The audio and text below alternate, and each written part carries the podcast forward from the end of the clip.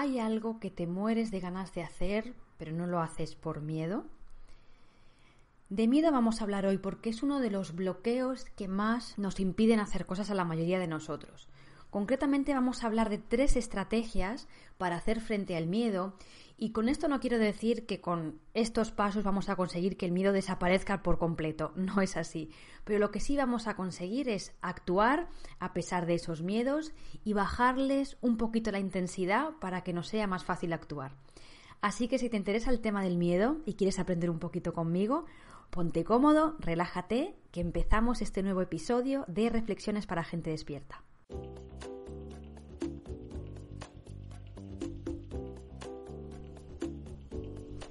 Bienvenido a Reflexiones para Gente Despierta, un programa dedicado a todos aquellos que quieren vivir con más claridad, confianza y propósito. Mi nombre es Amparo Millán, soy escritora y coach personal y seré tu anfitriona en este espacio. En mi trabajo, a través de mis cursos y servicios, ayudo a las personas a conocerse en profundidad, liberarse de sus miedos y contactar con sus sueños dormidos y sus posibilidades. Si quieres conocer más de mí y de mi proyecto, te invito a visitar mi web www.puedoayudarte.es y sobre todo te invito a suscribirte al Club de los Sábados para recibir de forma totalmente gratuita mis artículos y reflexiones en tu email.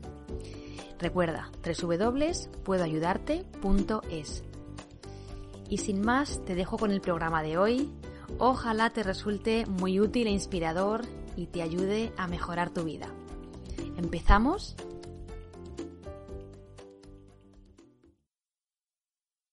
Bueno, empecemos hablando un poquito sobre la emoción llamada miedo. Yo en este episodio no me voy a extender mucho en qué es el miedo, cómo se produce, porque escribí un artículo hace bastante tiempo, que además he revisado posteriormente.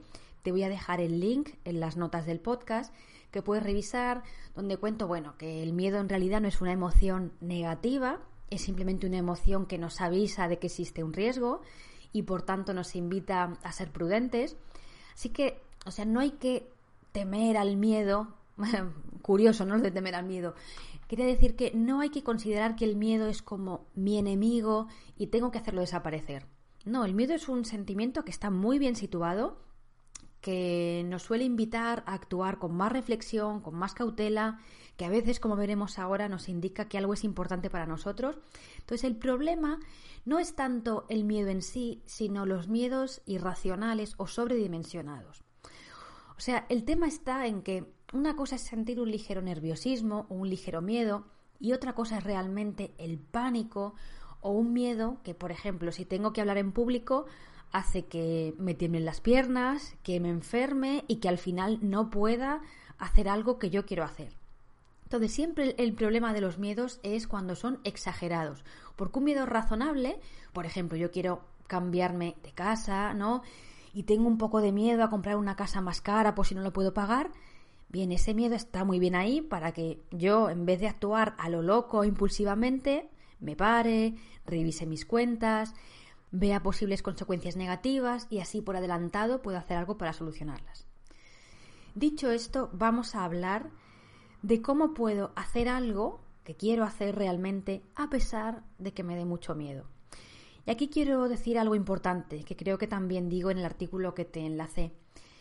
Si esperamos a actuar cuando no tengamos miedo, pues podemos esperar sentados porque el miedo nunca se va a ir. O sea, muchísimas veces pensamos, ay, como esto me da miedo, voy a esperar a que ese miedo se pase y entonces ya lo haré. Eh, no, no, no, no funciona así. Em, o sea, imagínate, ¿no? Un, artista que quiere exponer su obra, pero dice, ay, voy a esperar a, no sentir miedo para exponerla. Pues igual espera toda su vida, ¿no? Hasta los 90 años cuando ya no tiene fuerza física. Entonces, no se trata de que tú esperes a que se te pase el miedo o creas que se vaya el miedo es un paso previo. No, no. Lo que tienes que esforzarte es en actuar a pesar del miedo. Dicho de otra manera, en hacer las cosas con miedo, sin pretender que ese miedo se evapore. Eso sí, como hemos dicho antes, cuando hay un miedo que es muy exagerado, lo que tienes que hacer es bajarle el nivel, bajar la intensidad para que sea algo retador pero asumible. pero repito, no caigas en la excusa de decir cuando se me pase el miedo haré tal cosa, porque seguramente entonces nunca lo vas a hacer o lo vas a hacer cuando sea demasiado tarde. Dicho esto, vamos a ver tres estrategias para hacer frente al miedo, que consisten en bajar de nivel, como te he dicho. Voy a listar las tres y ahora voy a ir despacito una por una. La primera es encontrar una motivación fuerte. La segunda estrategia es ir poco a poco. Y la tercera estrategia es pedir ayuda. Como te he dicho, vamos una por una. Bien, encontrar una motivación fuerte. Antes de comentarte un poquito sobre esto, quiero contarte una anécdota personal que es muy gráfica y que creo que te va a servir para seguir conmigo la conversación y entender el mensaje que hay detrás de estas estrategias. Verás, yo en 2010, lo he mirado hoy revisando las fotos, estuve de viaje en Budapest con quien era entonces mi novio, ahora es mi marido, y em, por el barrio de Buda, yo no recordaba muy bien cómo, pasamos a una especie de túneles subterráneos. Era, no era exactamente un laberinto porque no te podías perder, pero eran unos túneles que tenían como varias entradas y salidas. Em, estaban, como digo, completamente bajo tierra, no había luz del exterior, eso sí, estaban convenientemente iluminados, no es que dieran miedo. Sí que sé que había una actividad especial que si visitabas estos túneles, en concreto son los laberintos del castillo de Buda, por la noche, los podías recorrer con lámparas de aceite, lo cual, bueno, tenía como un poquito más de interés. Pero yo lo que te quería contar es lo siguiente. En uno de los, en uno de los pasillos del túnel había una puerta cerrada y había un cartel que decía algo así como el pasillo de los valientes. No sé, era una cosa que me dio mucha curiosidad, ¿no? Entonces abrimos la puerta y lo que vimos es que había un pasillo que estaba completamente a oscuras y del cual no se veía el final, ¿no? Porque mm, realmente veías que estaba el pasillo, pero al final del todo, em, como no tenía ninguna luz, no estaba iluminado, pues solo se podía ver los primeros metros con la luz que llegaba del pasillo yo pensé, bueno, ¿y por qué se llama esto el Pasillo de los Valientes, no?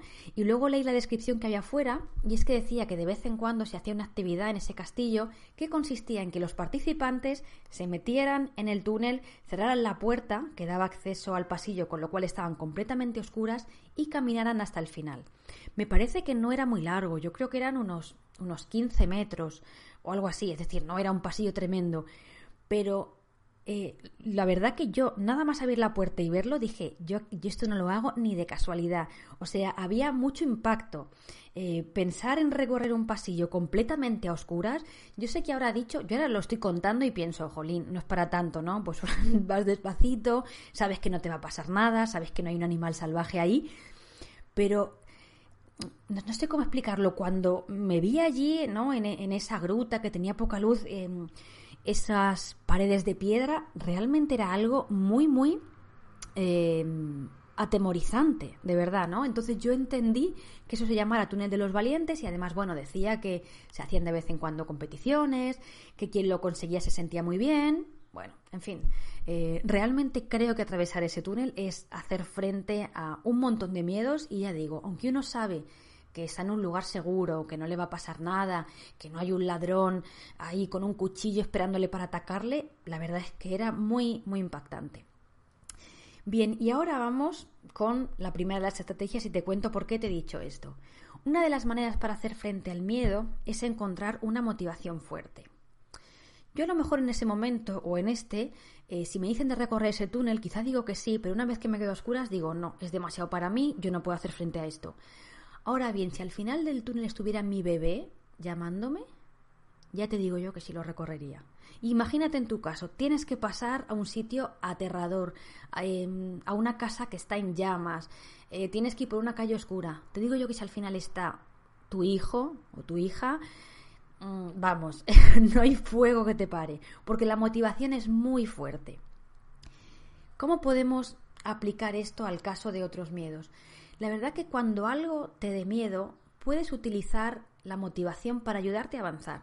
Es decir, busca motivos importantes para, hacer eso. O sea, piensa, visualízate, ¿no? El pasillo oscuro y al final está mi bebé. Me da igual los miedos, lo hago porque mm, ese deseo es mucho más fuerte que mi miedo. Entonces, por ejemplo, si igual quieres escribir a una persona de una empresa para que te contrate, ¿no? Quizás una empresa soñada, em, o quizá es tu jefe y quieres pedir un aumento de sueldo, pero te da mucho miedo, te da mucho reparo, te da mucha vergüenza. Fíjate, céntrate en lo que podrías ganar. ¿Y si te dicen que sí? ¿Y la libertad que ganarías si es un aumento de sueldo? ¿O y qué maravilloso sería trabajar en esa empresa que lo estás soñando? O sea, ¿realmente no merece la pena esa recompensa recorrer ese pasillo oscuro que puede ser escribir ese mail que te da vergüenza? O por ejemplo, si alguien te gusta muchísimo y quieres invitarlo a salir, pero tienes mucho miedo de que te rechace. Pero volviendo a esto de la motivación, ¿y si te dice que sí? O al revés, mm, imagínate que, que, no se lo dices, que te callas por vergüenza y te pasas toda la vida arrepintiéndote de por qué no le dije algo, porque me podría haber dicho que no, pero también podría haberme dicho que sí y estaré viviendo una historia de amor. O sea, a veces piensa en el resultado positivo que puede tener algo no solo pensarlo, sino recrearnos en ese pensamiento es lo que nos hace atravesar el túnel oscuro, porque tenemos como la motivación al final de que hay algo que merece mucho la pena y es más fuerte que mis miedos. Bien, hasta ahí la primera estrategia, encontrar una motivación fuerte. Vamos a la segunda, y de esta he hablado en más de una ocasión, pero no me importa repetirla, que es ir poco a poco. Mira, si seguimos la metáfora de este túnel de los laberintos, del laberinto de Buda en Budapest, ir poco a poco sería, vale, una vez que yo me han cerrado la puerta del pasillo y me veo en ese túnel oscuro, voy a dar un pasito, voy a respirar hondo y me voy a volver a salir. Voy a ir otra vez a la luz y me tranquilizo, porque he visto que el corazón se me salía del pecho. Me voy a meter otra vez cuando me tranquilice en el pasillito y voy a dar dos pasos veo que me empieza a poner muy nervioso, veo que no puedo, me salgo otra vez. Y así puedo repetir esta acción de me meto, avanzo un poquito, mm, el miedo es demasiado grande, me retiro y me calmo, me voy a meter un poquito. Y yo creo que si todos hiciéramos eh, esta prueba, al final, no importa en cuánto tiempo, si en una hora, en dos horas o igual a lo largo de una semana, recorremos el pasillo que nos da tanto miedo. Porque cuando vamos poco a poco Ojo, ir poco a poco no significa que el miedo se va. O sea, yo cuando doy ese primer paso tengo miedo, pero es un miedo que puedo tolerar porque es como, bueno, la salida está cerca. Cuando doy, ya me acostumbrado a ese nivel de miedo, me atrevo a dar un poquito más, la salida está cerca. Es decir, en este caso es lo que comentaba al principio, no pretendemos que el miedo se esfume, pero vamos a actuar de una manera paulatina para que ese miedo sea eh, llevadero. Vamos a ver algunos ejemplos prácticos de qué sería seguir esta estrategia. Imagínate que eres un artista, llevas muchos años esculpiendo, eh, diseñando, eh, creando ropa, lo que tú quieras. Y llega un momento en que quieres exponer tu obra al mundo, pero te da muchísimo miedo porque sabes que eres sensible y las críticas te pueden hacer abandonar, porque no sabes cómo se lo va a tomar la gente, en fin, los miedos típicos a exponer un trabajo. Vale, ¿por qué en vez de montar una exposición así, a lo grande, a lo loco, no empiezas poquito a poco? Por ejemplo, se me ocurre con un blog. Te creas un blog. Si quieres además que sea anónimo, si no quieres utilizar tu nombre, vas subiendo ahí tus cositas y a ver qué pasa. Igual es que no te conoce nadie y no te ve nadie. Pero el hecho de que, yo lo digo también porque yo cuando empecé con mi proyecto, empecé por un blog, y la verdad que cuando uno publica algo, eh, le da al botón de publicar, ¿no? Lo ve ahí para todo el mundo, y pasan los días y ve que no pasa nada, Vale, igual no te he visto nadie, pero tampoco has tenido críticas. Es como que vas cogiendo confianza. Entonces, imagínate que empiezas a publicar tu blog, primero con seudónimo, luego ya te pones tu nombre y le dices a tus amigos, a los que te quieren, que sabes que si te van a hacer alguna crítica va a ser cariñosa, que vayan, ¿no? Y vas como poquito a poco venciendo este miedo a exponerte. Y seguramente un día llega alguna crítica, algún comentario negativo bueno, te dolerá, te asustarás un poco, eh, siguiendo la metáfora del túnel, volverás otra vez para atrás, ¿no? Al pasillo donde hay luz, pero respirarás hondo y como tú ya has conseguido ir venciendo poquito a poco el miedo, volverás a abrir la puerta y seguirás caminando por el pasillo oscuro. O sea, en realidad cuando vamos poco a poco, Claro que hay veces que nos vuelve otra vez un miedo que no podemos tolerar. Bueno, nos vamos para atrás, nos calmamos, ese día cierro internet, no publico nada, no expongo nada, pero a la semana he visto que ya se me ha pasado el efecto de la crítica y tengo ganas de seguir exponiendo mi trabajo.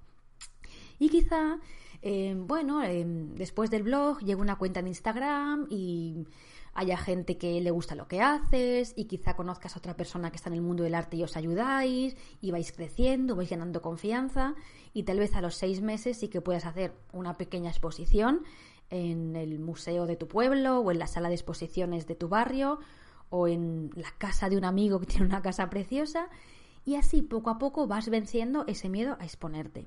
La verdad que yo creo que ir poco a poco es una de las maneras más efectivas de hacer frente a cualquier miedo. Sirve para todo. Si tienes miedo a grabarte en vídeo, pues a ver, empieza a grabar un vídeo súper breve solamente para ti. Grábate tú y luego te ves.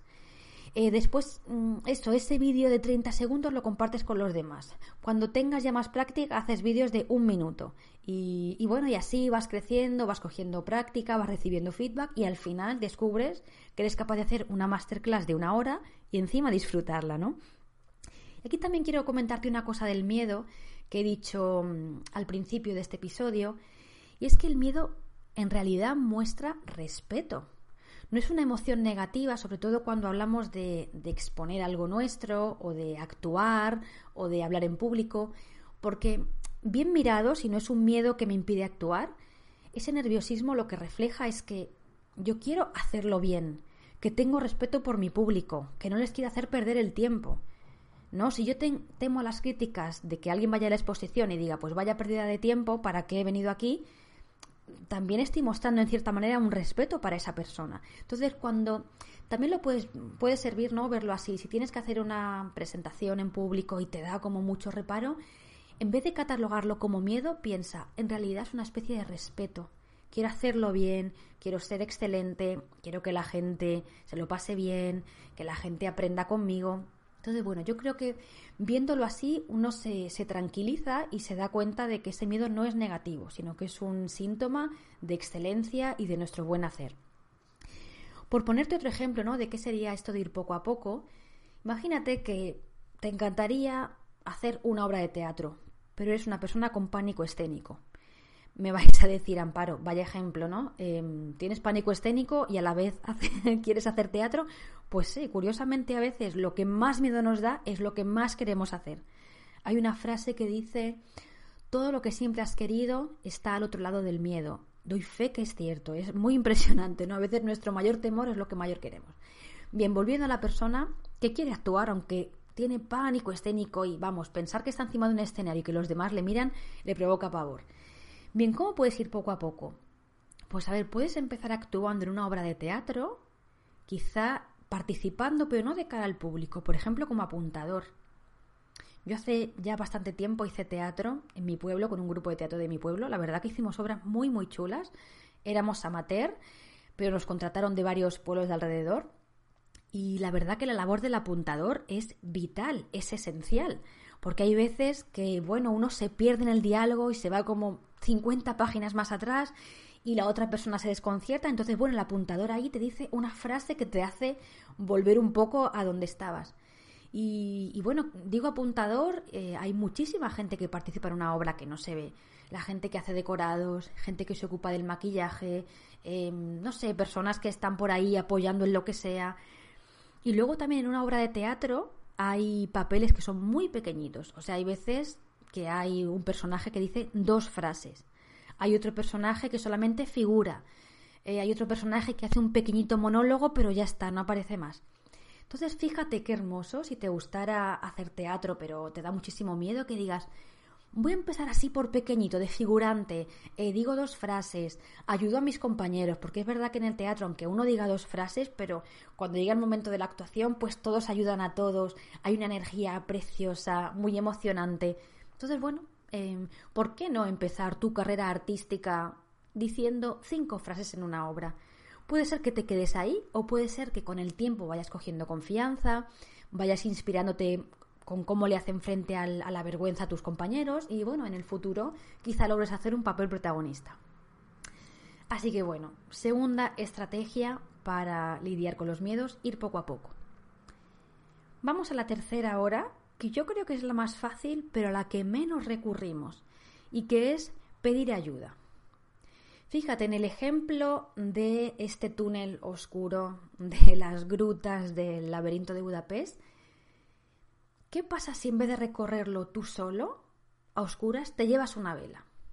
Vale, me vais a decir, bueno, pero es que el objetivo del pasillo era recorrer la oscura para, ser, para mostrar tu valor.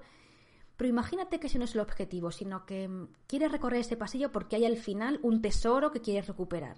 ¿Qué más da que lleves una vela? Em, no hay nadie que te esté examinando en la vida para ver, ay, mira qué hubieras hecho frente a tus miedos.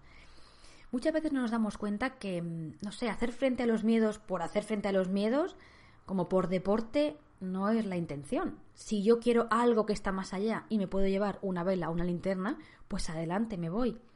O si puedo pedirle a alguien que me acompañe, aunque sea oscuras, voy a pedirle que me acompañe. ¿Qué más da? ¿Soy más débil por eso?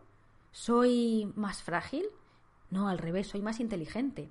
Si puedo pedir ayuda y con esa ayuda yo podría conseguir algo que sin ayuda no estoy consiguiendo, efectivamente, o sea, estoy siendo mucho más inteligente Em, y mucho más efectivo a la hora de lograr mi felicidad. Ejemplos prácticos de qué sería pedir ayuda. Eh, imagínate, todos tenemos momentos en la vida en que tenemos que abordar conversaciones difíciles, de cualquier tipo.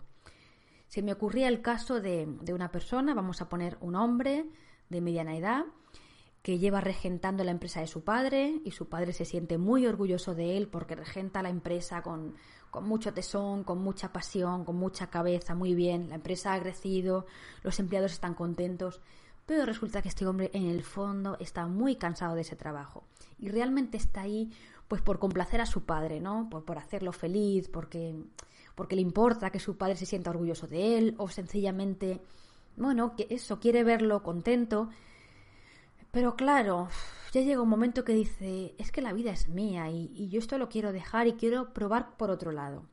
Entonces ahí la conversación difícil sería, ¿cómo le digo a mi padre que quiero dejar la empresa sin decepcionarlo o sin que se enfade o sin crear una tensión?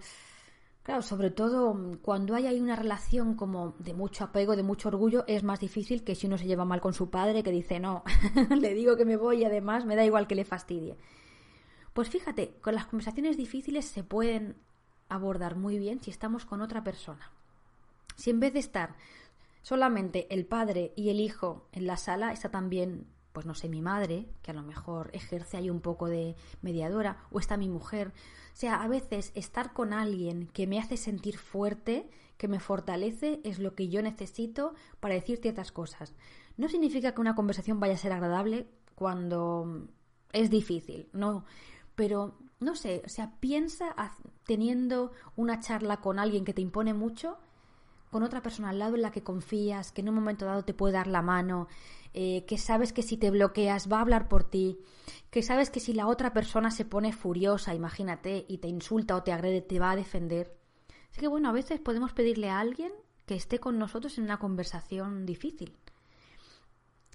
A veces, por ejemplo, podemos pedirle a alguien, si no puede estar físicamente con nosotros, porque imagínate que vas a pedirle un aumento de sueldo a tu jefe, la verdad que no es muy profesional ir ahí con tu pareja, pero igual un amigo, nuestra pareja, quien sea, nos puede ayudar a ensayar una conversación. Podemos hacer como se llama un role playing. Venga, ahora tú eres mi jefe y yo soy yo. Y, y a base de ensayo y error, a veces conseguimos dar con un guion que resulta convincente.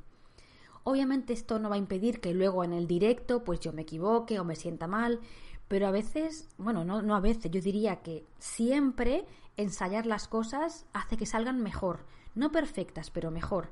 Y cuando yo ensayo una conversación o cuando yo le pido consejo a un amigo que sé que es muy diplomático o que sé que es muy asertivo o sé que es como mm, muy fuerte y sabe ocupar su lugar, cuando yo pido consejo y ensayo una conversación con otra persona, ya digo, el resultado va a ser, si no perfecto, seguro que mejor.